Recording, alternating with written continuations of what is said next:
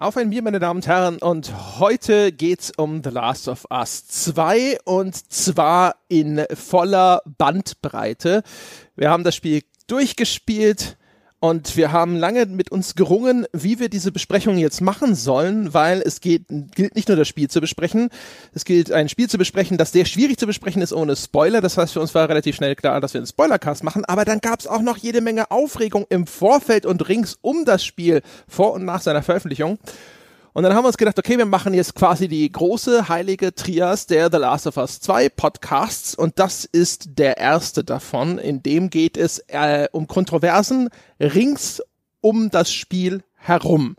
Und mit mir angetreten, um diesen ersten Podcast zu bestreiten, jetzt noch frisch und gut gelaunt Sebastian Stange. Ha, hallo. Ja, guckst du, guckst du auf die, die Marathonstrecke vor uns und denkst dir so, ja. Auch, auch, auch die längste Rede dieser Welt begann mit einem Wort, ne? Konfuzius oder so. Ja. Wir sind gespannt, äh, wie es dann hinterher am Ende des Spoilercasts aussieht, ob man uns dann auch ausbringen kann wie ein Handtuch. Das werden wir sehen. Also, wir äh, schreiten zur Tat, damit wir hier sozusagen gut durchkommen. Äh, ich werde, ich trinke ein Bier, das der Anlass angemessen ist durch sein Volumen. Und zwar haben mir Susanne und Andreas vor einiger Zeit schon ein Ignusa geschickt, ein sardinisches Bier. Ja. Und das ist in einer ziemlich großen Flasche, eine 07er. Also das heißt so, aber ne, bei drei Podcasts und so ist das ja eigentlich ein Kölsch pro Podcast, also ist das völlig in Ordnung. Toi, toi, toi. Ich bin ja skeptisch. Ähm, aber ich, hm? inzwischen gibt's auf der ganzen Welt gute Biere.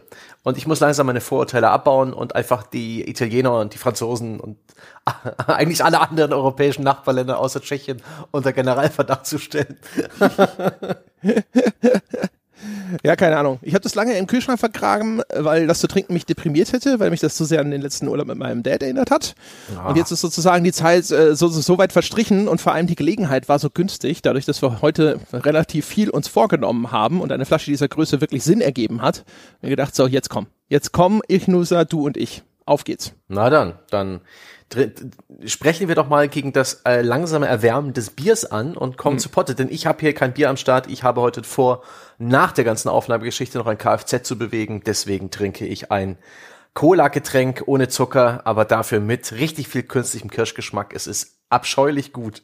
das ist fantastisch. Was ist es denn? Einfach nur Cherry Coke oder? Die Pepsi Max Cherry. Ist, ah äh, ja, die eins gibt's der, im Moment überall. eins der chemischsten Getränke, das ich kenne und meine meine Guilty Pleasure. Ah, das ist echt schön. Ich habe so ich habe so nette Erinnerungen, Kindheitserinnerungen an Cherry Cola, als das neu rauskam.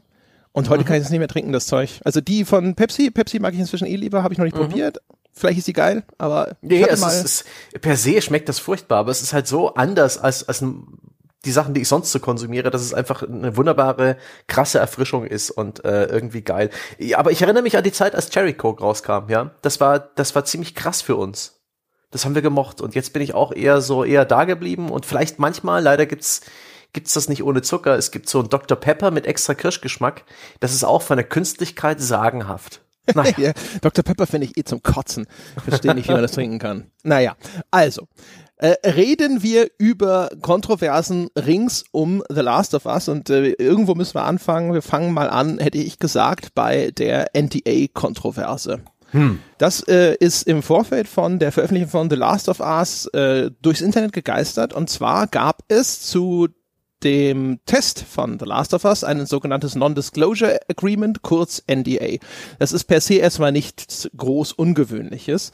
Wenn man ein äh, ein Vorabmuster, also längere Zeit vor Veröffentlichung, eine mehr oder minder fertige Version des Spiels vom Hersteller bekommen möchte, muss man häufiger solch eine Verschwiegenheitsvereinbarung unterschreiben, die in aller Regel aber nur den Zweck haben, zu regeln, ab wann Berichterstattung dann stattfinden mhm. darf. Das heißt, der Hersteller lässt sich dann schriftlich zusichern, ja, ich gebe dir diese Version meines Spiels schon mal vor Veröffentlichung, aber ich möchte nicht, dass jetzt schon Testberichte erscheinen vor diesem mhm. Datum.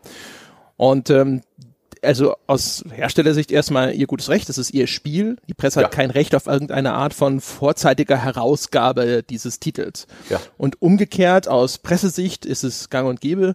Man kann darüber sicherlich ein bisschen geteilter Meinung sein, ob sowas irgendwie unterschrieben werden sollte, ob man sich da schon mit der Werbekampagne zum Spiel gemein macht, weil man, weil was der Hersteller natürlich auch gerne macht mit diesen NDAs, ist es die Berichterstattung auf ein Datum zu konzentrieren, damit eben irgendwann der Sack platzt und auf einmal steht das ganze Internet nur voll mit äh, Artikeln zu diesem einen Spiel.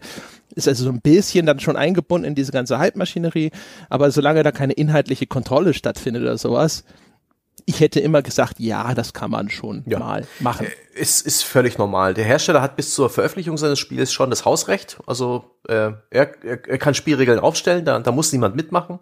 Und in dem Fall war es auch so, dass ich mitbekommen über Facebook, dass die Spielversion auch schon wochenlang vorher in den Redaktionen oder bei den einzelnen Redakteuren lag, die sich auf dieses NDA eingelassen haben.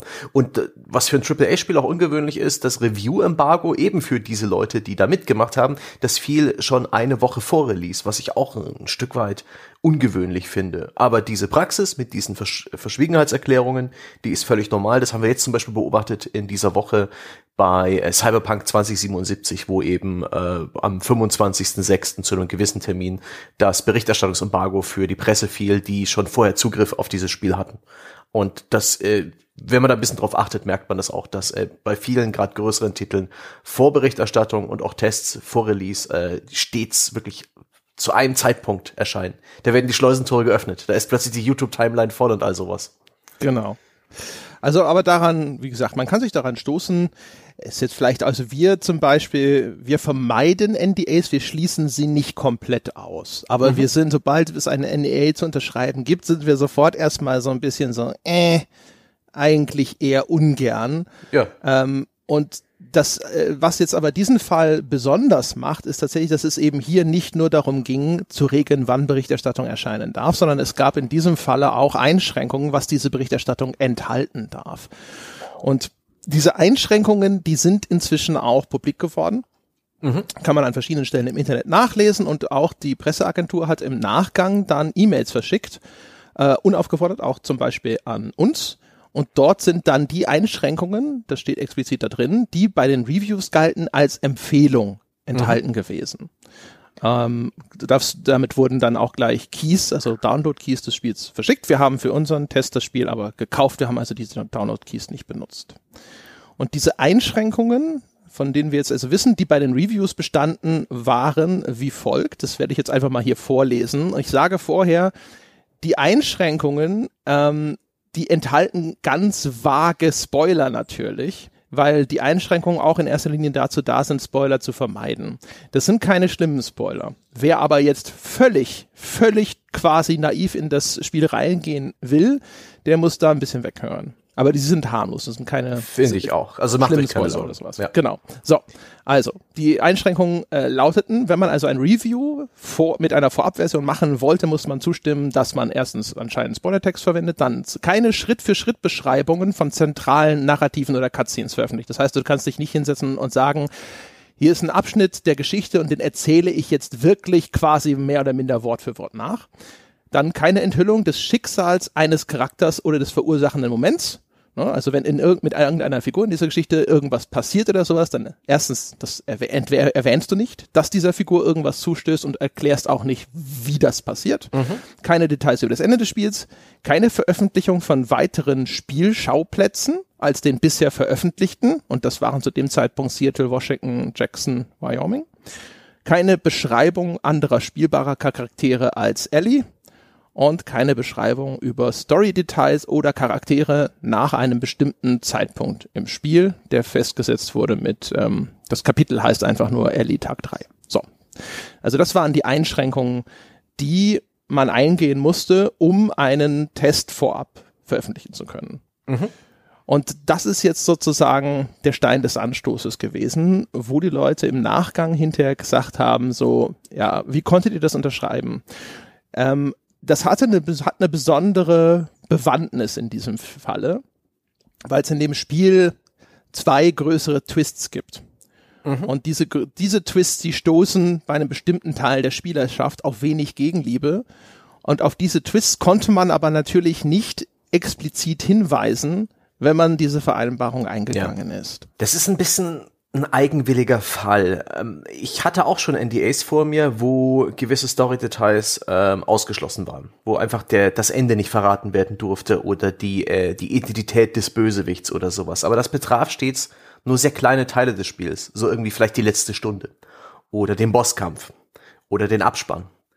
Äh, die Twists von The Last of Us 2, die sind so fundamentaler Storybestandteil die sind so dermaßen in diesem Spiel verankert und so essentiell, dass die, dieses NDA schon eine gewaltige Restriktion für jemanden darstellt, dieses Spiel zu besprechen. Also wer auf Basis dieses NDAs über The Last of Us schreibt, der kann viele, viele, viele Dinge, äh, was die Struktur des Spiels angeht, was die Handlung des Spiels angeht und auch die Wirkung des Spiels, nur andeuten, nur vage umschreiben und ist dadurch auch extrem limitiert in der Art und Weise, wie er über das Spiel berichtet. Und da ist schon die Frage, ob er sich damit dann nicht dann schon noch mehr vor diesen vor diesen äh, Vorberichterstattungs äh, äh, Marketing äh, Karren spannen lässt. Wie ist denn da deine Meinung dazu, André? Also wenn man sich die Liste anschaut, ist ja relativ klar, worauf das abzielt. Man mhm. möchte, dass einfach bestimmte äh, wichtige Kernelemente der Spielhandlung sogar nach Erscheinen der Testberichte weiter unter Verschluss bleiben. Mhm. Und das liegt natürlich daran, dass das Spiel sehr stark auf diese Twists hinsteuert. Ja. Und man möchte, dass die Leute die ungespoilert erleben. Und grundsätzlich würde ich eigentlich schon sagen, das wäre aber wahrscheinlich so oder so passiert. Die Presse vermeidet Spoiler von sich aus. Sowieso mhm. schon, weil ihre Kundschaft, die Leser, die Hörer, die Zuschauer sowieso darauf allergisch reagieren in nicht einem nicht unerheblichen Teilen. Was man sich verbaut, ist aber dann das zu machen, was wir tun werden, nämlich einfach einen Spoiler-Teil einbauen. Also am Ende dieses Podcasts wird es einen Spoiler-Teil geben, weil es eine mindestens eine Kontroverse gibt, über die man ohne Spoiler einfach gar nicht sprechen kann. Und wir werden noch mal einen dedizierten Spoilercast machen, einfach wo wir die Handlung richtig beschreiben. Mhm. Und das machen wir deswegen auch, weil die die Rezeption, also meine Kritik an zum Beispiel der Handlung von The Last of Us 2, die lässt sich ohne Spoiler tatsächlich nicht veranschaulichen. Ich kann natürlich mein Urteil abgeben und ich kann das auch in einer Art, äh, in einer abstrakten Art und Weise tun, damit die Leute nachvollziehen können, was das für ein Urteil ist. Ich kann es ihnen aber eben nicht mehr an Beispielen aus dem Spiel er erklären mhm. und damit wirklich nachvollziehbar machen. Und ähm, diese Kette bindet man sich automatisch ans Bein. Das viel erheblichere für mich ist allerdings ein ganz anderer Punkt, nämlich zu dem Zeitpunkt, zu dem du diese NDAs unterschreibst, ist nicht klar, zu welchem Grad du dir eine Hand hinter den Rücken binden lässt. Hm, das, Und das ist auch der Grund, warum wir so diese Art NDA grundsätzlich ablehnen. Also das würden wir hier einfach nicht tun. Ist dadurch jetzt aber, wie es dann teilweise äh, so vom Gefühl her auch durchschien, die komplette Kritik oder die alle, die dieses NDA unterschrieben haben und auf Basis dessen Reviews äh, erstellt haben, sind die irgendwie dadurch jetzt durchkorrumpiert? Ich glaube nicht. Ich glaube, die haben vielleicht teilweise größere oder erheblichere Probleme, ihre Kritik vernünftig zu erläutern. Aber es nimmt ja keinen Einfluss äh, auf ihre Meinungsbildung oder die Art der Meinung, die da ausgedrückt werden darf. Man darf das ja auch scheiße finden mit diesem NDA. Ja, das kann man auch, denke ich, dann auch mit diesem NDA begründen. Es ist halt, ja, es ist halt schwieriger, das Ganze darzustellen, aber ähm, auch innerhalb der ganzen Spielräume, die einem das NDA lässt, hat man die Möglichkeit halt sehr viel genauer zu beschreiben in, in diesem Abschnitt, den man, über den man zu sprechen erlaubt ist, gibt es sehr viel Gameplay, gibt sehr viele Spielmechaniken, kann man zumindest diese Seite des Spiels relativ gründlich abarbeiten, was dann eben die Story angeht, die Charaktere, die Handlung, die Überraschungen, die, die Wirkung des Spiels oder die, die gedachte Wirkung des Spiels. Da ist es dann schon, und ich, da habe ich echt ein bisschen Mitleid mit den Leuten, die sich darauf eingelassen haben und die sich, nicht, die sich ja vorab nicht wussten, ähm, oh, was für eine Aufgabe sie am Ende haben. Über über dieses Spiel zu schreiben, eine Meinung, die auch den, den Leser, den Rezipienten, den Zuhörer in, äh, äh, spoilerfrei belässt und dennoch einen guten Eindruck vom Spiel vermittelt. Also das ist echt keine leichte Aufgabe. Wird auch für uns keine leichte Aufgabe sein, wenn wir dann versuchen, bei unserer Kritik des Spiels erstmal ebenfalls spoilerfrei zu bleiben. Genau. Also mir tut natürlich dann der Autor leid, der diese Kritik verfassen muss, weil derjenige ist meistens nicht derjenige, der die Entscheidung trifft, ob so ein NDA jetzt unterzeichnet wird in der hm. Form oder auch nicht. Ähm, es verdeutlicht sehr schön, finde ich, warum es im Journalismus Standards geben muss. Ein Standard, wie jetzt zum Beispiel, dass wir halt kategorisch sagen, sowas unterschreiben wir nicht in der Form. Ähm, der beschützt dich vor genau nämlich dieser Situation. Man kann mit einiger Berechtigung sagen, die Wahrscheinlichkeit, dass das den Leuten so vor die Füße gefallen ist, war gar nicht so hoch, weil bei den allermeisten Spielen würde genau das gelten, was ich gesagt habe. Man vermeidet Spoiler sowieso. Ja. Und die meisten, gerade AAA-Spiele, sind generisch genug, dass es gar nicht notwendig ist, jetzt auf irgendwelche besonderen Details oder gar Twists auch einzugehen. Jetzt ist aber The Last of Us 2 in vielerlei Hinsicht ungewöhnlich mit dem, was es da betreibt. Insbesondere auch, weil es im Vorfeld Trailer veröffentlicht hat, die, sagen wir mal, einfach irreführend waren. Und mhm. dieses NDA verhindert, dass du erstens das glasklar sagen konntest. Du konntest eben dann nicht mehr hingehen und sagen, und übrigens an dieser Stelle ist dieser Trailer irreführend, weil und ähm, zum anderen eben ich sag mal, es verhindert, dass du eine bestimmte Warnung an einen bestimmten Teil deines Publikums aussprechen konntest, von mhm. der absehbar zu erwarten war, dass sie bestimmte Entscheidungen in diesem Spiel nicht mögen werden. Ja. Ja, und ich, und das ist natürlich, das ist, dieses Problem ist nur entstanden, weil es da keinen entsprechenden Standard gab. Und es muss nicht unser Standard sein. Ich will uns da nicht auf den Podest stellen. Der Standard kann auch einfach nur lauten, ja, wir unterschreiben dieses NDA auch in diesem Fall aber dann warten wir mit der Veröffentlichung unserer Kritik eben bis zum Release-Tag, wo dieses NDA, diese Verschwiegenheitsvereinbarung ihre Gültigkeit verlieren muss, weil so, sobald diese Informationen, über die du Verschwiegenheit vereinbart hast, öffentlich werden, was mit mhm. dem, mit der Veröffentlichung des Spiels geschieht, dann ist diese Verschwiegenheitsvereinbarung auch nicht mehr bindend. Das heißt also, das wäre auch ein möglicher Kompromiss, dass man eben sagt, ja, okay, wir können dann halt schon uns mit großer Sorgfalt Wochen vor Veröffentlichung diesem Spiel widmen und unsere Kritik schreiben. Wir veröffentlichen sie aber erst dann zu dem Zeitpunkt, wo sie quasi alle wichtigen Bestandteile und auch den, den vollen Umfang einer Erläuterung enthalten kann.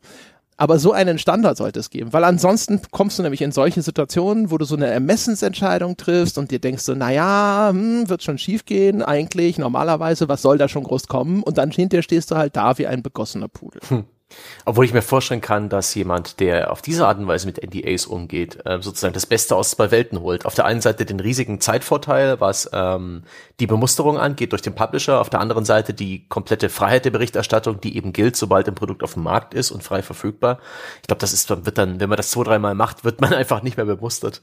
Weil du, du sollst ja Punkt, äh, Punkt äh, des äh, Release-Embargo-Termins deine äh, Previews oder Reviews veröffentlichen und äh, da eben äh, Teil des PR-Fahrplans sein und nicht dann plötzlich äh, Punkt Mitternacht am Tag des Releases plötzlich ein Review online stellen mit allen Details, das dann auch einen Vorsprung allen gegenüber hat, die das äh, NDA nicht unterschrieben haben, die dann auch wieder sauer sind.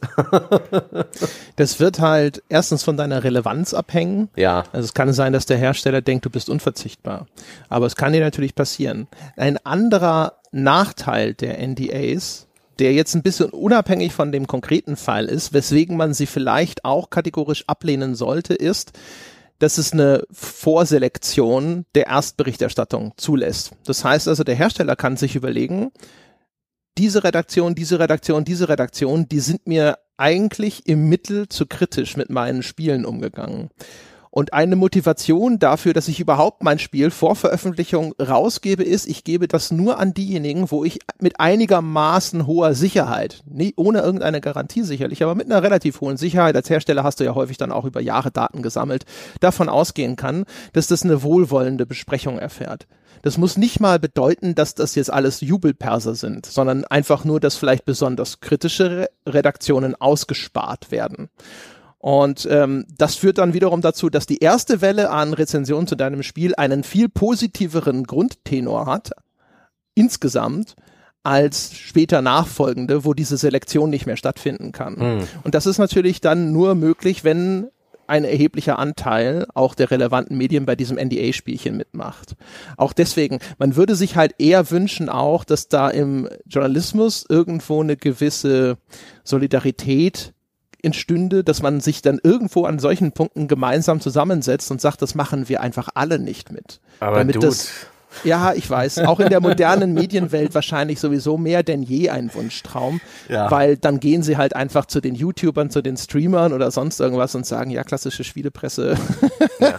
Und, Ihr und solange wart sowieso. Der, Ne? Solange der Google-Algorithmus über allem steht und einfach es so, so, so wichtig ist, dass die eigene Website in irgendeiner Form unter den ersten 20 The Last of Us 2 Suchergebnissen ist, da kannst du nicht eine Woche warten mit deinem Review. Wie gesagt, es ist illusorischer, Ja. als es je zuvor gewesen ist, weil Ja. selbst wenn sich alle Profis sozusagen untereinander einig würden, Mhm. dann gäbe es inzwischen einfach ein Heer von Amateuren oder ebenfalls Profis, aber Profis, die sich an keinen journalistischen Standard gebunden Richtig. fühlen, die sagen, oh bitte, ja, überlasst uns das Feld, gerne, ihr seid sowieso schon in Teilen abgehängt von uns, aber die Ja. weiße Fahne darf gerne über euren Burgen wehen. Ja. Ja, aber das ist, das ist sozusagen noch ein Gedanke dazu. Ja, und das ist eigentlich auch sozusagen alles, was es dazu zu sagen gäbe. Ich hatte das Gefühl, die Kontroverse ist zu Recht entstanden. Sie ist aber, wie so häufig, finde ich, in eine falsche Richtung gekippt oder hatte die wichtigeren Punkte nicht rausgearbeitet, dass es wichtiger wäre, dass hier bestimmte Standards existieren und dann auch eingehalten werden. Ähm, und ich meine, würde hoffen, dass das innerhalb der Redaktion entsprechende Diskussionen ausgelöst hat. Wenn das geschehen ist, dann habe ich das Gefühl, dass sie nicht nach, nicht nach außen getragen Hm. wurden. Ist mir auch nichts aufgefallen. Ich habe den Eindruck, es war dann doch für viele Redaktionen Business as usual. Vielleicht ein bisschen ein unerfreuliches NDA, was sie dann wahrscheinlich gemerkt haben beim Durchspielen. Aber ansonsten, ja, eine Woche vorher Zeit, äh, mit dem Review rauszugehen, dazu noch richtig viel Zeit, das Spiel ausführlich zu testen. In dem Sinne sogar eine ganz angenehme, eine ganz angenehme Rahmenbedingung. Da gibt's auch äh, ganz andere harte Fälle, wo man halt drei Tage vor Release erst seine Testversion bekommt und sowas. Also da ähm, glaube ich nicht, dass es da groß großes Stirnrunzeln gegeben hat da draußen in den Spieleredaktionen. Ja, wie gesagt, und wenn hätte man es nicht mitbekommen. Ja. Dann hüpfen wir mal zur nächsten Kontroverse. Die nächste Kontroverse ist, äh, hätte ich jetzt einfach mal auf meiner Liste, das ist die Crunch-Diskussion. Ähm, es gab im Vorfeld der Veröffentlichung einen recht ausführlichen Artikel, mal wieder von dem lieben Kollegen Jason Schreier. Oder Scryer habe ich ihn neulich ausgesprochen gehört, ich bin mir nicht sicher. Oh Obwohl Gott. wir schon miteinander telefoniert haben. Er hat sich nicht über meine Aussprache, über meine Pronunciation seines Namens beschwert, aber wer weiß, das- vielleicht war er nur höflich. Ist ein deutscher Name, der, der also hast du Hausrecht. Ja, stimmt, genau. Dann hätte ich ihn erstmal belehren können, wie sein Name ausgesprochen wird. Auf jeden Fall, der hat in einem Artikel sehr lang und breit über die Firmenkultur bei Naughty Dog gesprochen, die geprägt sei eben von einem äh, Streben nach Perfektionismus und aber eben auch unter anderem daraus resultieren einer Kultur des Crunches, wovon äh, Anfang an Leute eingestellt werden, von denen die Firmenleitung denkt, dass sie bereit sind, äh, in der Jagd nach diesem Ideal eines möglichst perfekten Spiels alles zu geben. Äh, und wo auch über die Jahre halt sich einfach das so weit etabliert hat, dass halt alle immer länger da bleiben. Ja. Und wie es halt so häufig ist, es gibt nicht den von oben herab verordneten Crunch im Sinne von eine Firmenleitung geht hin und sagt so, ihr arbeitet jetzt alle ähm, 15 Stunden am Tag die nächsten x Monate. Sondern kolportiert wird immer, dass tatsächlich von oben es nicht ein solches Mandat gibt, das sich aber entwickelt durch erstens die Ansprüche, die gestellt werden und zweitens dann eben die Kultur, die sich daraus entwickelt, dass eben eine ausreichende Menge an Leuten dort mitzieht, alle länger bleiben und diejenigen, die entweder das nicht wollen oder die langsam an ihre körperlichen oder äh, psychischen Grenzen stoßen und hier nicht mehr mithalten können, das Gefühl haben, sie müssen und ansonsten ist ihre Position in Gefahr, sei es in Form einer Entlassung oder dass sie innerhalb der Firmenhierarchie unwichtiger werden, nicht mehr gehört werden, degradiert werden, was auch immer. Und das ist sozusagen die Ausgangslage. Und beim Betrachten von The Last of Us 2 kommt man in Kenntnis dieses Berichts nicht umhin, ständig daran zu denken, weil dieses Spiel so pompös ist und so detailversessen ist und einfach auch in seiner ganzen technischen Ausgestaltung so üppig, dass man ständig irgendwie daran denkt, so, ah fuck, wahrscheinlich haben sie dafür hart leiden müssen. Überbordend, ja. In, in allen Details ähm, schon bemerkenswerter Polish. Ähm, überall gibt's was zu entdecken. Es gibt so viele Elemente des Spiels, wo andere Entwickler einfach sich gar nicht drum kümmern würden, wo hier noch dieser dieser extra Level an Aufmerksamkeit, dieses diese extra ja Mannstunden oder hunderten Mannstunden draufgetan wurden. Das sind irgendwelche kleinen Features im Spiel, das sind Beleuchtung, das sind Animationen, das ist krass. Und das ist umso ärgerlicher, wo das Spiel einfach fünf Stunden zu lang ist. Und ich mir überlege, wäre das nicht möglich gewesen, ein ähnlich wirkungsvolles Spiel zu programmieren, das einfach sich meinetwegen auch gern in solchen Details verausgabt, aber eben nicht diesen, diese, diesen Triple-A-Credo hinterher rennt und versucht auch noch unfassbar groß zu sein. Muss es denn beides sein? Muss es sowohl extrem detailverliebt als auch riesig sein? Da, da, da sehe ich irgendwo diesen sinnlosen Todesmarsch der äh, Naughty Dog Angestellten. Das Ding ist, ähm, es gibt Aussagen von dem Entwicklerteam, ich glaube von dem Neil Druckmann, also dem Director mhm. des Ganzen, ähm, der gesagt hat, sie hatten Feedback von Fokusgruppen, dass bestimmte Charaktere keine Resonanz entfalten und dass man deswegen entschieden hat, nochmal viele weitere Änderungen vorzunehmen. Mhm. Leute, die das Spiel schon gespielt haben, können sich sehr gut vorstellen, also wir wissen es nicht genau, aber man hat sofort eine Theorie, worauf das sich wohl bezieht, auf welchen Charakter und wie sich diese Änderungen niedergeschlagen haben. Ähm, Last of Us 2 ist ja ungefähr fast doppelt so lang wie bisherige Naughty Dog Spiele. Und man könnte schon mit einer gewissen Berechtigung sagen, es erweckt auch häufig den Eindruck, als hätten, wären das so zwei Spiele in einem, ja, hintereinander geschaltet oder ein bisschen ineinander verwoben. Und dann, da, da hat man dann auch das Gefühl, okay, diese, es gab eine Idee, eine zentrale Idee und die Ambition, dieser Idee Genüge zu tun, auch noch in der, äh, in einer recht extremen Art, wie sie arrangiert wurde, mhm. das äh, hat wahrscheinlich sehr viele Probleme verursacht. Um das irgendwie so hinzukriegen, dass dir Fokusgruppen in ausreichender Menge signalisieren, ja, das funktioniert für mich. Ja. Und das dann auch noch zu koppeln, ist natürlich schon was, wo man sich so denkt, so, das ist schon krass. Ne? Also wenn du sitzt da und sagst, ich bin sowieso schon ambitioniert und sage, ich will aber, dass in bei mir wirklich jedes Detail irgendwie äh, aufs Maximum ausgereizt wird. Ne? Die alte Diskussion, die wir auch schon geführt oder erwähnt haben bei Red Dead Redemption 2, Ne? Das, das typische Symbolbeispiel sind die schrumpfenden Pferdehoden bei Red yep. Dead Redemption 2. Keiner weiß, ob es sie wirklich gibt, ob, oder ob das nur ein Scherz war, ehrlich gesagt. Ich habe zumindest nicht nachgeschaut. Es, ist, es sind sich alle einig, dass sie völlig irrelevant sind. Trotzdem sind sie drin und äh, sind so, so, so ein Fanal, wo man sagen kann, seht ihr, da deswegen geht Rockstar zu weit. Mhm. Weil wenn die da crunchen müssen und sowas dabei rauskommt, das wirklich keine Sau interessiert, das völlig irrelevant ist, ja, dann, dann gibt, dann ist einfach so unglaublich offensichtlich und auf dem Silbertablett serviert, dass es sehr viele Möglichkeiten, sehr einfach identifizierbare Möglichkeiten gäbe, die Arbeitsbelastung der Mitarbeiter zu reduzieren. Jetzt mal unabhängig dessen, dass das wahrscheinlich ein Gag ist, den die Leute zur, zur Ablenkung freiwillig zwischendrin gemacht haben, weil sie mhm. Spaß dran hatten oder sowas, aber deswegen taugt es halt als Symbol, weil man sich, weil man drauf deuten kann und sagen kann, du sagst mir, das muss so sein, um diese Qualität zu erreichen und ich zeige auf dieses Beispiel, um zu verdeutlichen, dass es extrem offensichtliche Beispiele gibt, dein Team zu entlasten.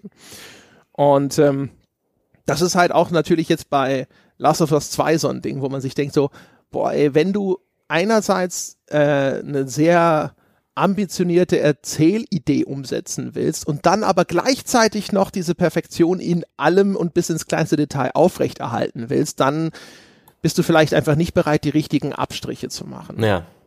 Äh, ohnehin ist es so ein bisschen die, für mich so die, diese, das Scheitern von The Last of Us 2 in gewissermaßen, zur Kritik kommen wir in einem anderen Podcast, ist zu versuchen, eben eine Idee, die eher wie eine Art Drehbuch funktioniert, die man als, als Buch oder als Film genial oder eben wirklich als Skript, die, die da wirklich wirkungsvoll ist und funktioniert und die auch in, in dem Spiel durchaus eine Wirkung hat, die zu vermählen mit einem, ja, AAA, hochgradig gepolisheden Third-Person Stealth-Shooter, der dann eben auch noch Umfang bietet, Gegnervielfalt, äh, exotische äh, Levels, bombastische Skriptmomente und so weiter. Dass sie eben versucht haben, beides zu wollen. Weil ich kann mir vorstellen, dass man äh, aufgrund der Tatsache, dass die Story eben lange Zeit äh, im, im Fluss war und nicht wirklich 100% auskristallisiert, dass da nachgearbeitet wurde, dass da eben auch unfassbar viel in Sachen Gameplay entwickelt wurde, äh, vorbereitet wurde und das letztendlich auf den Schnittboden gefallen ist.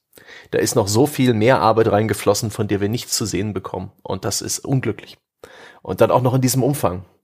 Es ist, ich habe 30 Stunden gebraucht, das ist, ähm, das wäre nicht nötig gewesen und das ist dann einfach schade. So viel naja, die, hm. sie haben sie es hinter sich. Hoffentlich haben sie jetzt alle Urlaub und schauen auch nicht allzu viel ins Internet, in die Kommentarbereiche. es gibt noch eine ganz interessante Fragestellung, die sich daran anschließt und das ist die, sollte man dieses Spiel deswegen boykottieren, hm. um zu sagen, ich trage nicht mit, dass jetzt Sony und Naughty Dog, schrägstrich die Firmenleitung dort davon profitieren, dass sie ihre Mitarbeiter über Monate hin ausgebeutet haben. Ähm, hast du eine Meinung dazu? Damit tue ich mich schwer. Ähm, hm. Weil ich bin es auch gewöhnt, einfach Spiele beim Release zu spielen, aufgrund der, der, der Arbeit, die ich mache und das seit, seit 14 Jahren. Ähm, es fällt mir schwer, mich da überhaupt noch zurückzudenken in die, in die Schuhe eines normalen Konsumenten. Ähm, ja, letztendlich bin ich schon der Meinung, dass man in unseren, in unserer Welt, wie sie funktioniert, vor allen Dingen mit seinem, mit seinen Ausgaben, äh, Dinge bewirkt, also wo man Geld ausgibt und wo nicht. Ich kann mir auch vorstellen, dass bei dem Titel dieser Tragweite das Boykott vielleicht, ja, warum nicht? Warum nicht? Ähm, hm. die, die, die Frage ist ohnehin, ähm, ob das überhaupt nicht, nicht vielleicht das erste AAA-Spiel ist, wo langsam so ein bisschen sichtbar wird oder in eins der, ja, eins der der ersten AAA-Spiele, wo, wo langsam auch die Öffentlichkeit, die Spielerschaft äh, informiert ist, wo man es auch dem Spiel ein Stück weit ansieht, dass es einfach sinnlos ist, immer weiter, größer, besser, schöner zu sein, dass hier sozusagen das Modell des klassischen AAA-Titels langsam also seine Wachstumsgrenzen erreicht und so ein paar Haarrisse zeigt. Das finde ich auch ganz interessant. Ob das nicht generell einfach wie, da gab es auch ein Interview von einer Weile mit dem, ähm, mit dem PlayStation, also dem Sony Entertainment Chef, dass irgendwie das, ähm, die Money Quote war, dass das bisherige AAA-Konzept ähm, nicht mehr zukunftsfähig ist. Aber ich, die suche ich gerade nebenher hektisch, aber ich glaube, ich lasse das ja. lieber. Ich weiß schon, was du meinst. Der hat im Grunde mit, der hat mit Blick auf die Next Gen gesagt, die Spiele müssen kürzer werden. Äh, aber mit Blick auf die Produktionskosten steigen nochmal und dementsprechend sollen wir mal ein bisschen überlegen, ob die Spiele nicht wieder kürzer werden müssen. Ja. Wo ich sofort sagen würde, ja, aber vielleicht verstehen wir unterschiedliche Dinge darunter wenn ich sage, Spiele müssen kürzer werden, und das sage ich ja in dieser Generation schon häufig, dann meine ich, die Spiele müssen diesen ganzen Füller weglassen. Mhm. Dieses ganze Zeug, was dann einfach nur den Mittelteil in die Länge streckt, wo ich dann einfach nur irgendeiner Schnitzeljagd nachjage. Geh dahin, töte den, geh, geh dahin, töte den, jetzt den, jetzt den, jetzt den, jetzt den, jetzt finde das, finde das, finde das. Diesen ganzen Quatsch, den kann man gerne weglassen. Ich hätte das gerne runterkondensiert auf die besten 15 Stunden. Ich mhm. bin mir nicht sicher, ob das der Sony-Boss auch so sieht oder ob der nicht denkt, wir machen 15 Stunden, aber da tun wir den gleichen billiger Nein. zu produzierenden Inhalt in die Mitte. Das glaube ich nicht. Der hat vielleicht sogar auf, so, auf, eine sehr zynische Art und Weise unter die Produktionskosten, Produktionskosten auch im Kopf den Verschleiß an äh, Menschenmaterial in Studios eingerechnet. Möglich. Zu der anderen Frage, da habe ich auch so ein bisschen gegrübelt und ich bin, ich würde sagen, äh, Boykott nein. Mhm. Also erstens, weil ich bin dagegen, dass diese Verantwortung nach unten weitergereicht wird zu mir Stimmt. als Konsument. Äh, außerdem ist vielleicht auch ein Gedanke damit, äh, äh, bestrafst du dann die ja die Angestellten, die gecrunched haben, umso mehr, weil du ihnen Bonuszahlungen vorenthältst. Genau, das wäre jetzt mein nächster Punkt noch hm. gewesen. Also am Ende, ich würde das ja tun aus dem Gedanken heraus, dass ich mich mit diesen Menschen solidarisieren will. Die haben jetzt aber schon quasi Blut, Schweiß, Tränen und sonstige Gesundheit in diesen Titel reingesteckt und da hängen weiterhin Bonuszahlen, Anlungen dran an dem Erfolg dieses Titels. Den jetzt zu boykottieren, das trifft dann, wenn es denn jetzt in Breite passieren würde, wovon eh nicht auszugehen ist, aber mal angenommen, es gäbe eine breite Front des Boykotts, die müsste dann auch noch erstmal in der Lage sein, das tatsächlich zu kommunizieren, damit es überhaupt ankommt, weil wenn ansonsten die Verkaufszahlen jetzt unter den, hinter den Erwartungen zurückbleiben, die, der Rückschluss wird nicht sein, ah, man hat uns boykottiert wegen dem Crunch. sondern eher, ah, diese ambitionierten Ideen, die Naughty Dog da verfolgt mhm. hat, das war offensichtlich äh, nicht äh, markttauglich, das machen wir in Zukunft nicht mehr. Was natürlich nicht die Lektion ist, von der wir uns wünschen, dass sie, sie daraus lernen würden. Ähm, ich würde umgekehrt sagen, was auf Seite des Spielers passieren müsste, wäre natürlich äh, umgekehrt, wenn ein Umdenken stattfinden würde, und das aber dann bedeutet, dass eben dieses Maß an Perfektion nicht mehr erreicht wird, weil dann bei der Kalkulation halt herauskommt, ja, wenn wir das weiterhin anstreben, dann dauert die Produktion aber so lange, dass das für uns als Kosten-Nutzen-Rechnung als Firma nicht mehr aufgeht. Und deswegen streben wir einfach diesen Grad der Perfektion nicht mehr an dass man sie dann trotzdem unterstützt. Ja? Dann müsstest du bereit sein zu sagen, okay, dann kaufe ich diese andere Art von Spiel, die dabei rauskommt, dann halt trotzdem. Damit bin ich auch zufrieden. Ähm, aber um, ansonsten ist es etwas, wo ich sagen will, die Entwickler, also die Arbeiterschaft muss wie immer lernen, hm. sich zu solidarisieren. Die brauchen eine Art Gewerkschaft, eine Association, was auch immer, je nachdem, ob es jetzt irgendwie Angestellte sind oder Freiberufler oder was auch immer und die müssen halt an einem Strang ziehen. Und solange das natürlich nicht geschieht, wird es schwierig. Oder wenn du noch höher, eins höher ansetzt und sagst so, unser System, unser Wirtschaftssystem hat den Arbeitnehmer in eine Position gebracht, wo ihm solche Optionen gar nicht mehr wirklich offen stehen, dann muss es auf einem noch höheren gesellschaftlich-politischen Level stattfinden. Aber ich habe nicht den Eindruck, Druck, dass der einzelne Produktboykott jetzt tatsächlich ja. dort der Weg zum Erfolg wäre. Ab, also auch alleine schon deswegen, weil ich nicht daran glaube, dass das in einem Maße geschehen würde, dass so viele Leute daran teilnehmen, dass es Erfolg haben kann. Ja. Mich würde mal ein hypothetisches Beispiel interessieren. Äh, man stelle sich vor, es gäbe ein Siegel, ja, so ein bisschen wie hier so ein Biosiegel für die Hühnereier, wo man sicher gehen kann, dass das Huhn auf dem Boden rumgelaufen ist und nicht in einem Käfig gesessen hat. Ähm, ein Siegel für ein Spiel, das produziert wurde ohne Crunch, das dann vielleicht irgendwie ein Interessenverband oder eine Gewerkschaft bestätigt, irgendwie mit Betriebsprüfungen und sowas. Und ähm, ob dieses Siegel in irgendeiner Form signifikant etwas tun würde an den Verkäufen eines Spiels, ob das den Verbraucher interessiert. Im Supermarkt tut's das, aber das sind Dinge, die tut man in seinen eigenen Körper rein, indem man sie verzehrt. Ähm, bei Videospielen ist es ein Entertainment-Produkt. Ich weiß es nicht. Weißt du, hast du, hast du da ein Bauchgefühl, eine Antwort für dieses hypothetische äh, Konstrukt? Die Initiative Tierwohl nur für Entwickler. Ja. Äh, also es gibt ja schon solche Auszeichnungen. Und die bisher sind die völlig unter dem Radar. Es müsste dann ja auch überhaupt erstmal, ja, also weiß ich nicht, ist schwierig.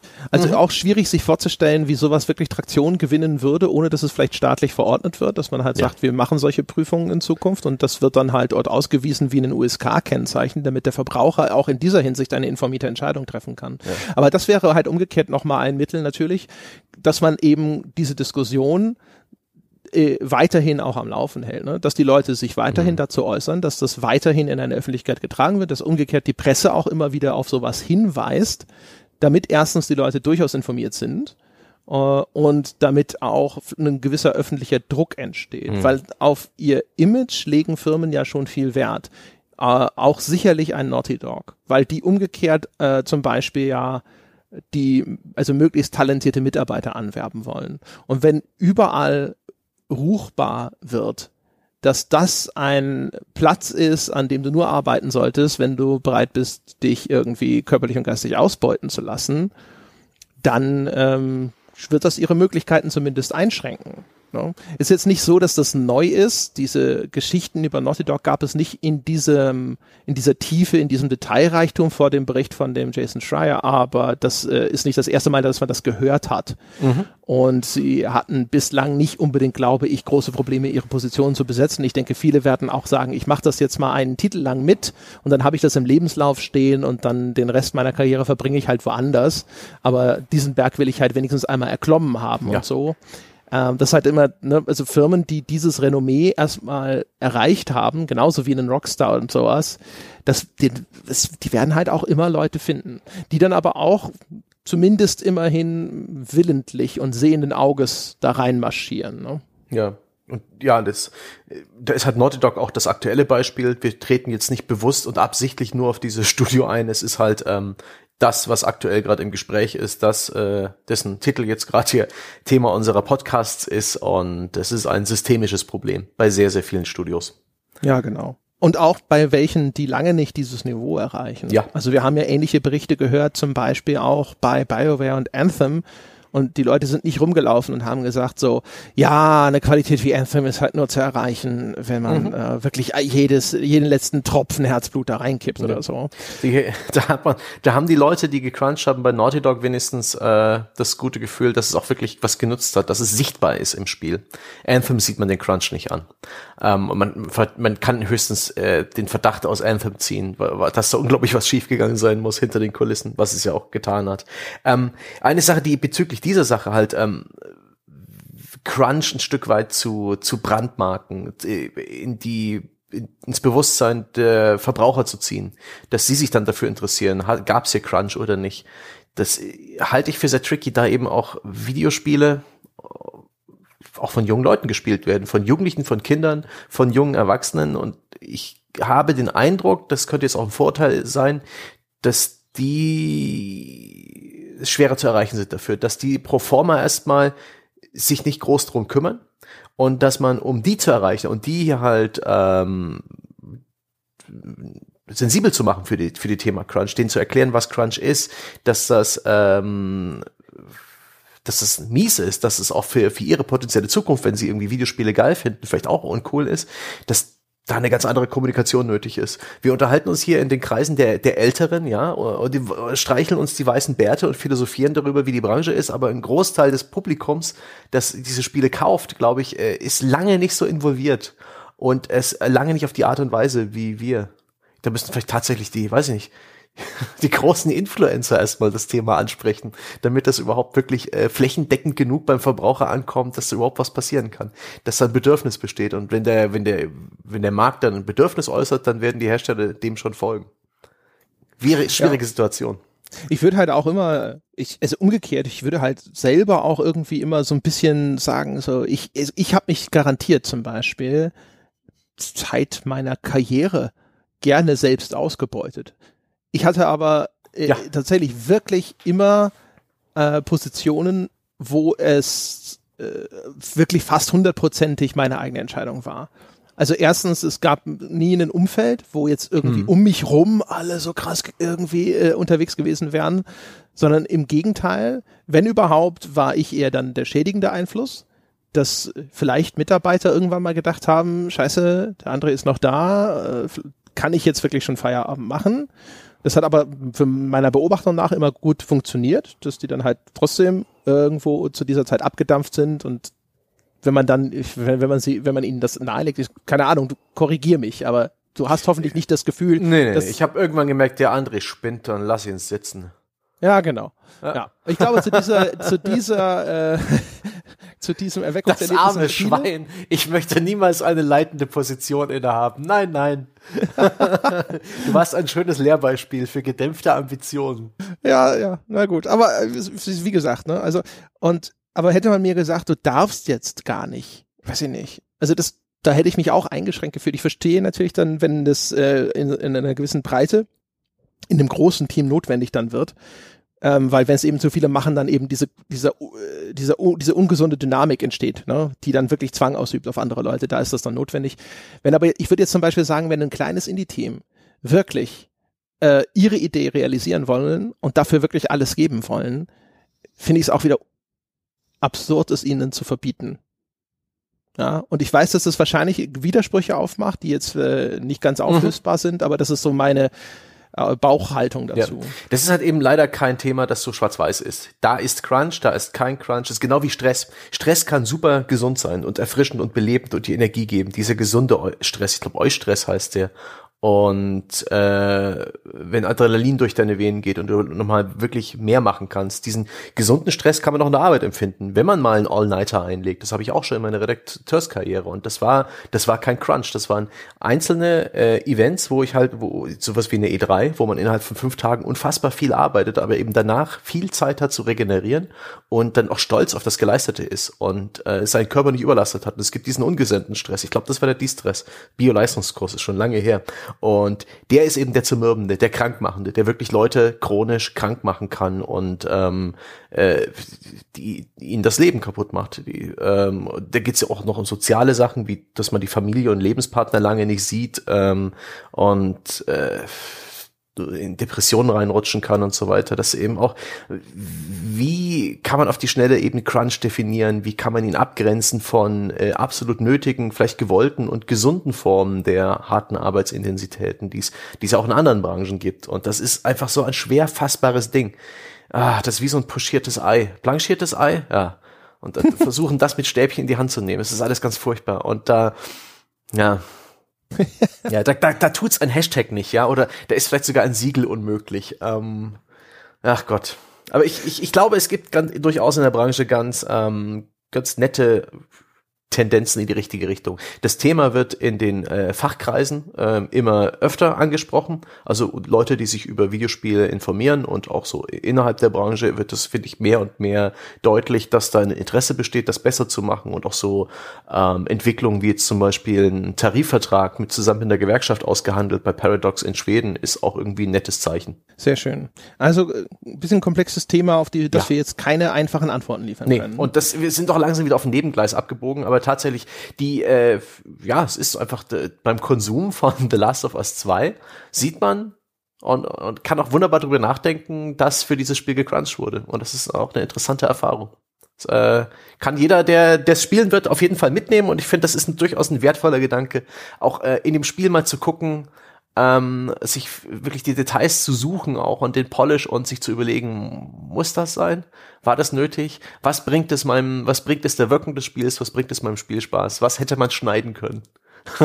ja, genau. Also es war auf jeden Fall präsent für mich. Ja. Ne? Und das ist aber auch ein Zeichen davon, dass diese Diskussion oder auch diese, diese, dieser Umstand inzwischen ein bisschen mehr, glaube ich, im Hinterkopf verankert ist.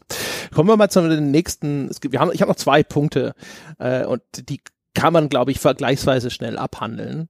Ähm, und zwar, es gibt einen, das ist eigentlich uralt.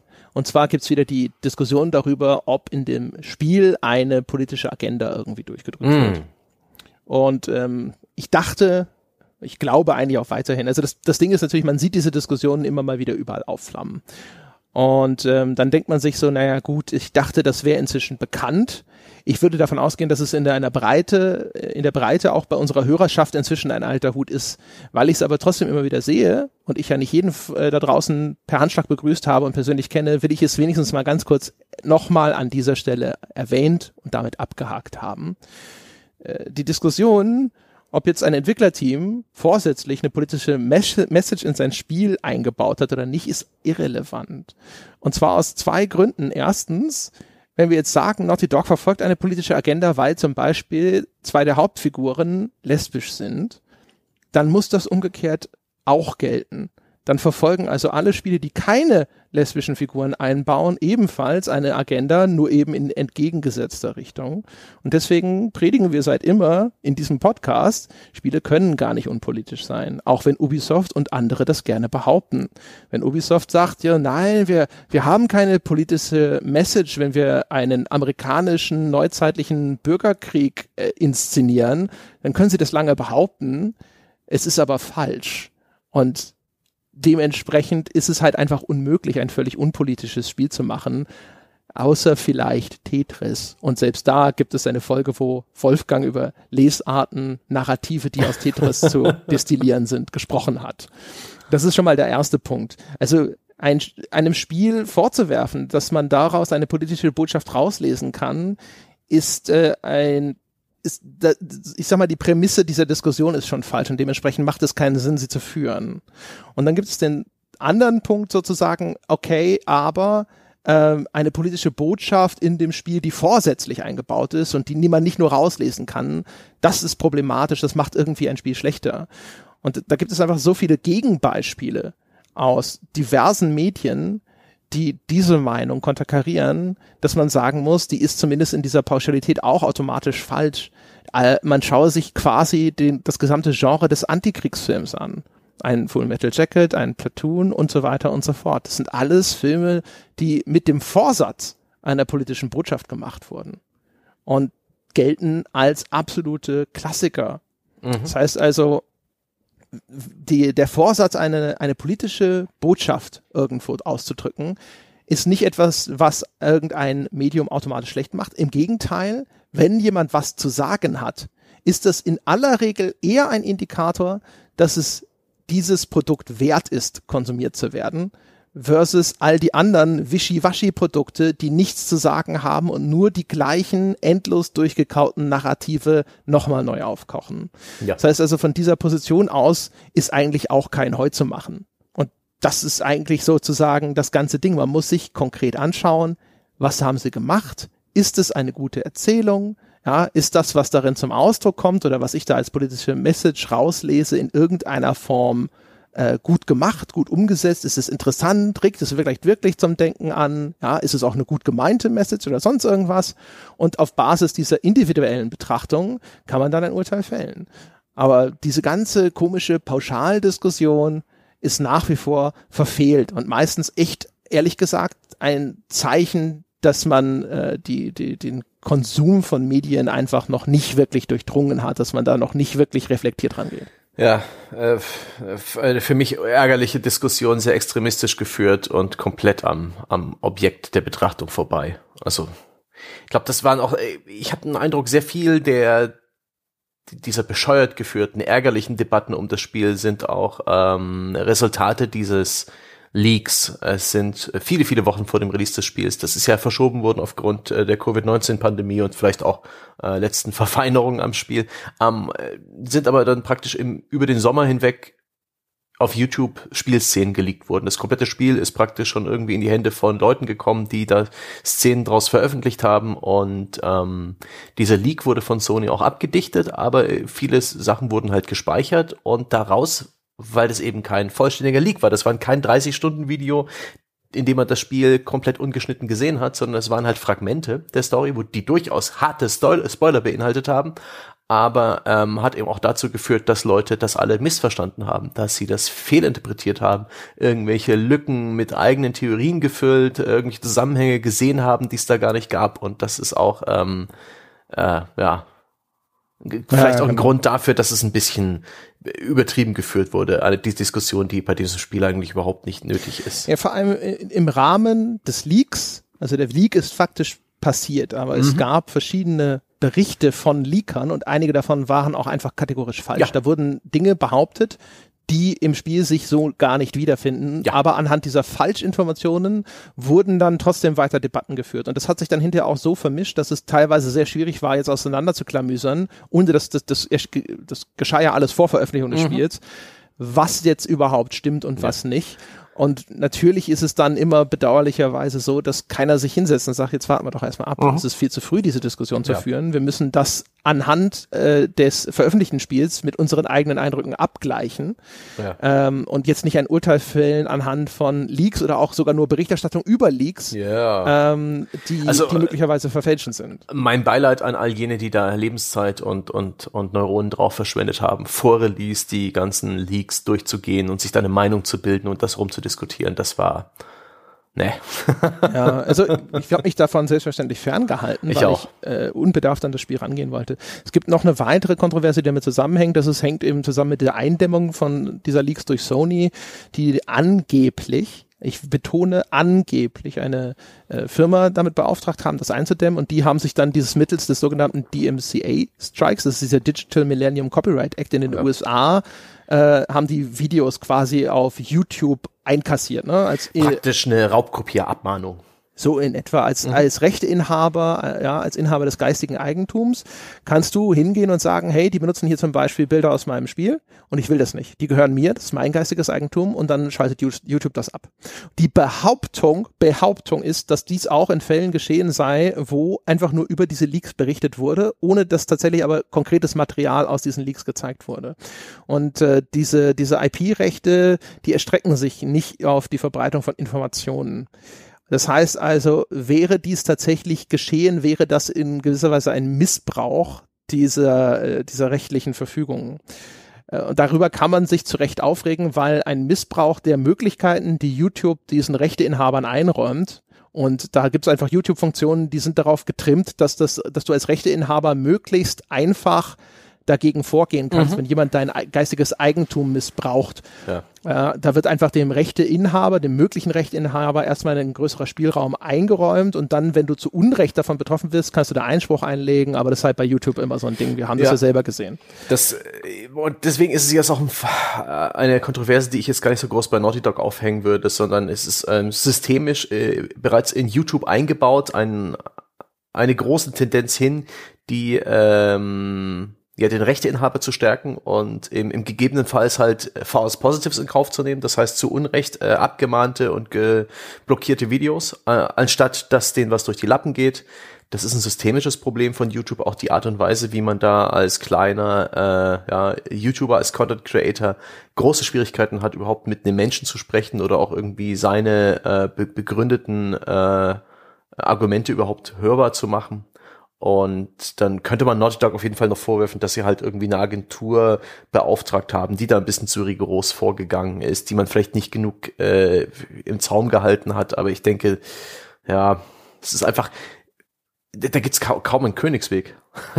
so als hätte man sich ja jedes dieser Videos manuell anschauen und drüber nachdenken müssen. Nee, nee, nee. Da lassen wir den Algorithmus mit der, mit der Sound- und Bilderkennung drüber laufen und automatisieren die Abmahnung. Was denn sonst? Ja, also beziehungsweise also nochmal, wenn tatsächlich das Material aus dem Spiel gezeigt wurde, dann ist dieses Ding ja legitim. Ja. Ne? Die Behauptung, und das, weil diese Videos ja offline gestellt wurden, kann man das jetzt nicht mehr nachprüfen, ist ja, dass das auch geschehen sei, wo einfach nur drüber gesprochen wurde. Ja.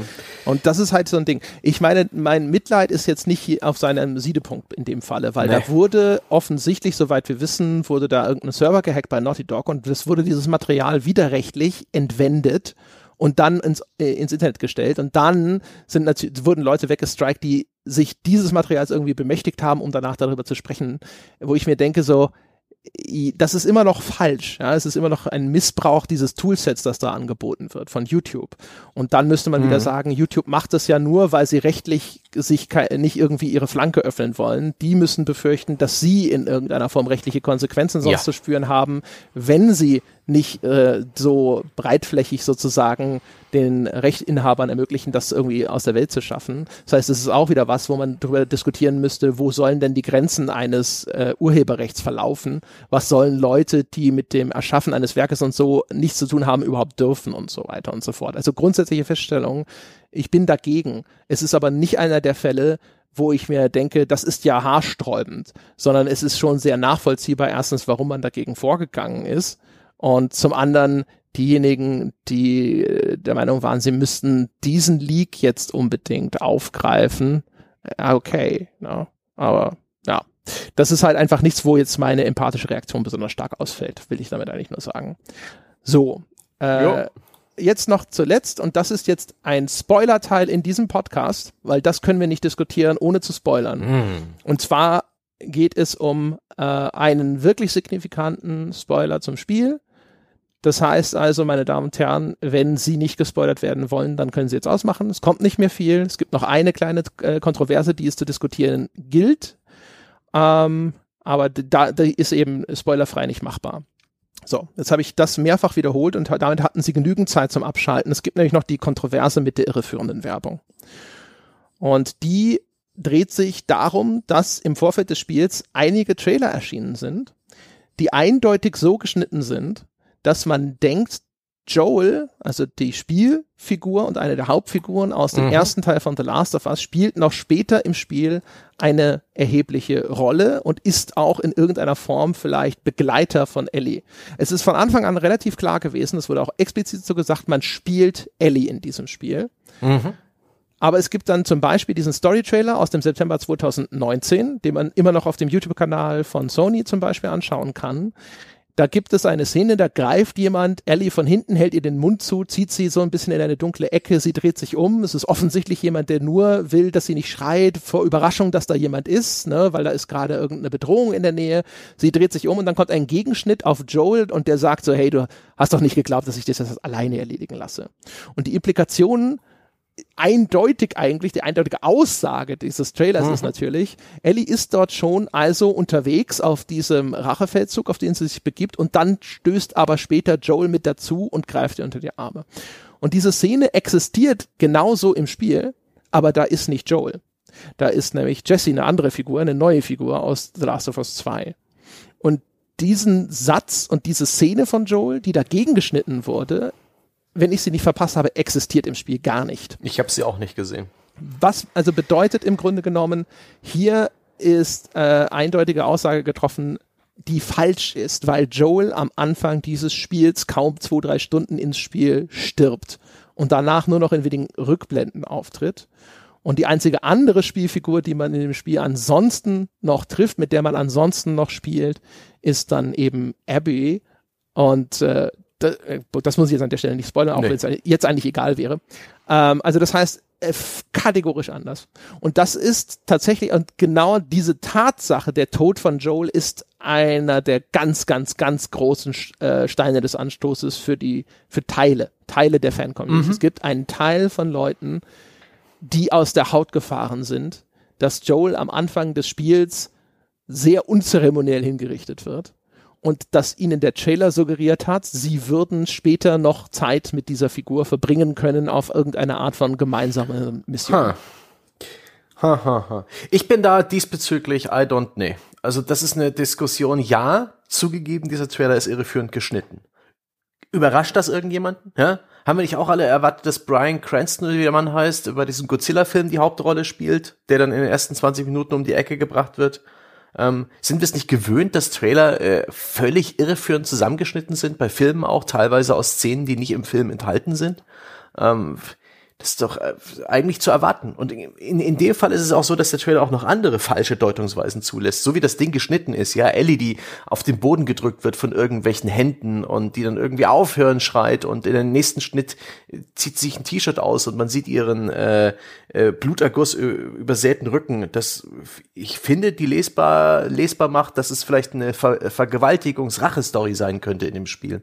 Ähm, das ist auch völlig irreführend. Die Tatsache, dass dieser Trailer und auch die Vorberichterstattung inklusive des NDAs für die Tests vor dem Release, dass das alles eine gewisse Narration, eine gewisse Erwartungshaltung beim Kunden erweckt, mit dem das mit der das Spiel absichtlich bricht, mit der großen Überraschung, mit dem, mit dem großen Story-Twist zur Mitte des Spiels. Und ähm, fuck it, ja, sollen die doch machen, was sie wollen. Dann haben sie wenigstens ihre, ihre, ihre, ihr Publikum überrascht. Dann hat es doch funktioniert, was sie vorgehabt haben. Diese, diese eine Sache mit diesem Gegenschnitt ähm, auf Joel, die ist schon, die ist schon ein bisschen dreist. Da bin ich, da würde ich sagen, würde ich mal sagen, geht meine Nadel in den gelben Bereich, aber noch nicht in den roten. Dass die Szene mit Joel am Ende nicht drin war, ist wahrscheinlich der, äh, der turbulenten Entwicklung der Story und dem, dem Feedback der Spieletester geschuldet.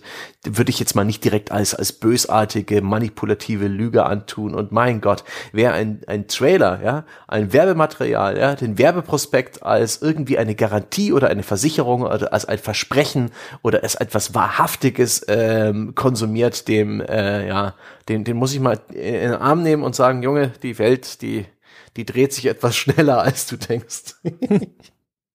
also ich würde dir zustimmen, dass wir alle äh, hoffentlich eine Medienkompetenz besitzen, indem wir einen Trailer als Werbung verstehen und dass mhm. wir Werbung grundsätzlich misstrauen sollten. Ich bin anders in der Ko äh, Einschätzung jetzt bei dem konkreten Fall. Das mit Joel geht für mich in den roten Bereich. Das geht mir zu weit. Ich denke mir, es geht auch ohne den äh, den späteren Konsumenten, was den tatsächlichen Inhalt angeht, quasi direkt zu belügen. Es gibt auch Aussagen, wo das Entwicklerteam hinterher sagt, so man spielt nur Ellie in dem Spiel, was halt auch einfach nachweislich falsch ist, wo man halt mhm. sagt so, also ich verstehe, warum sie gelogen haben. Ich verstehe, warum dieser Trailer lügt. Sie wollen, dass diese Twists diese maximale Wucht entfalten können. Mhm. Ja, gerade der Tod von Joel, ne, dass der soll sozusagen dich in dieses Spiel, das ist der emotionale Tritt in den Hintern für den Spieler. Ich verstehe dieses, diesen Wunsch aber der Zweck heiligt halt nicht die Mittel. Und Ach. ich bin der Meinung, es geht auch ohne. Und das ist das Ding. Also ich äh, bin der Meinung, du kannst diesen Twist geheim halten ohne dass du das, die Leute akut in die Irre führen musst. Aber mein Gott, ich, ich frage mich, was es denn noch die Leute für Erwartungen hatten, was sie für eine, für eine Position haben, aus der sie heraus argumentieren. Stell uns, stellen wir uns mal vor, diese Szene wäre so im Spiel enthalten, ja? Ellie steht irgendwo, sie bekommt äh, eine Hand vor den Mund getan und dann dreht sie sich um und da ist Joel und sagt, ich lasse dich das doch nicht alleine machen. Und das, das hätte ja auch in, der ersten, in den ersten zwei Stunden des Spiels passieren können. Und dann wäre Joe immer noch tot. Diese Tatsache, dass das irgendwie, was sie da reingelesen haben, das verstehe ich nicht, ne? Also da bin ich, äh, ne. das, das sehe ich auch ein. Also ich bin halt der Meinung, man muss quasi halt nicht so weit gehen, sondern nutze halt, also weißt du, spiel ja. halt quasi wenigstens fair. Ja. ja. Benutze halt wirklich das Material, das, das drin ist, ja. ja. Und ich meine, du, oder signalisier halt vielleicht, dass dann, dass, dass, dass das Spiel weite Strecken über Joel auskommt oder was auch immer. Es gab ja sogar, also äh, frü frühere Trailer zum Spiel haben sofort zu Spekulationen geführt, dass Joel in dem Spiel stirbt. Dass die Figur stirbt, ist, glaube ich, auch gar keine so große Überraschung gewesen mhm. für viele, nur wie schnell das passiert. Und äh, das verstehe ich nun nicht mehr, aber einige waren auch völlig entsetzt, wie es passiert. So. Hm. Ne? Und ich würde halt sagen, so, also das, das ist mir einfach zu weit. Ja? Also ja. ich verstehe dein Interesse und ich unterstütze auch dein Recht, so viel weit hinterm Berg zu halten, dass halt die Überraschungen deiner Geschichte geschützt bleiben. Aber ich würde halt sagen, ist es möglich, das zu machen, indem man trotzdem fair spielt. Und das Interessante an dem Ding ist natürlich nochmal, wenn wir jetzt nochmal einen Rückbezug machen, kurz auf diese NDA-Diskussion vorher das ist natürlich auch was. Ne? Die, äh, diejenigen, die dieses unter NDA so unterschrieben haben, waren zu dem Zeitpunkt, wo ihre Tests erschienen sind, also vor der Veröffentlichung des Spiels, halt nicht in der Lage, die Kundschaft fortzuwarnen, obwohl mhm. absehbar war, dass das nicht oder bei einem Teil der Spielerschaft nicht auf Gegenliebe stößen mhm. würde. Und da hast du dich natürlich auch wieder selber sozusagen in eine Situation reinmanövriert, wo dir dieser Teil im Nachgang nicht ganz zu Unrecht den Vorwurf macht, diese Information hätte ich gerne vorher gehabt und du hast dich quasi bereit erklärt, ohne Not, dass du sie mir auf jeden Fall vorenthalten willst. Ne?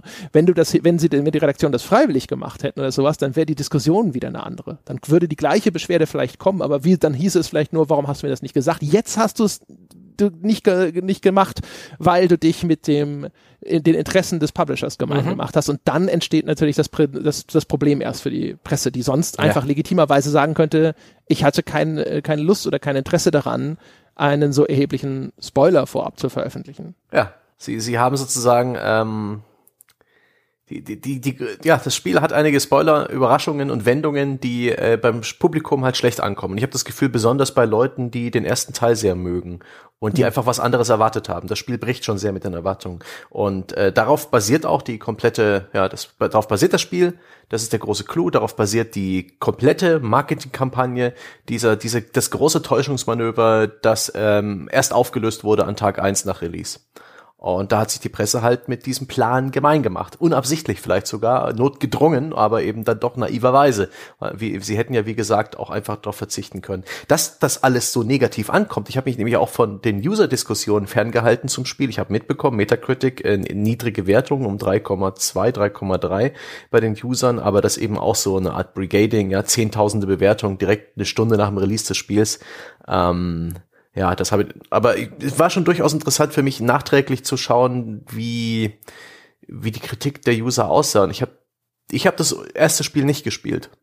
Und deswegen bin ich relativ unbefangen an die Story des Spiels rangegangen. Ich hatte keine besondere Beziehung zu Joel. Und ich glaube, das war ein großes Problem, der Stand des Anstoßes, dass viele Leute eben diesen Charakter Joel, den Spielcharakter des ersten Teils, äh, aufgeladen haben mit einer gewissen Meinung, mit, mit gewissen Emotionen, mit gewissen Wünschen dafür, wie es mit dieser Spielfigur weitergeht und die The Last of Us 2 hat das eben nicht ähm, nee, hat das nicht respektiert einfach was anderes gemacht, was eigenes, was man respektieren kann und ich finde auch muss, aber ähm, the, the Internet didn't like it.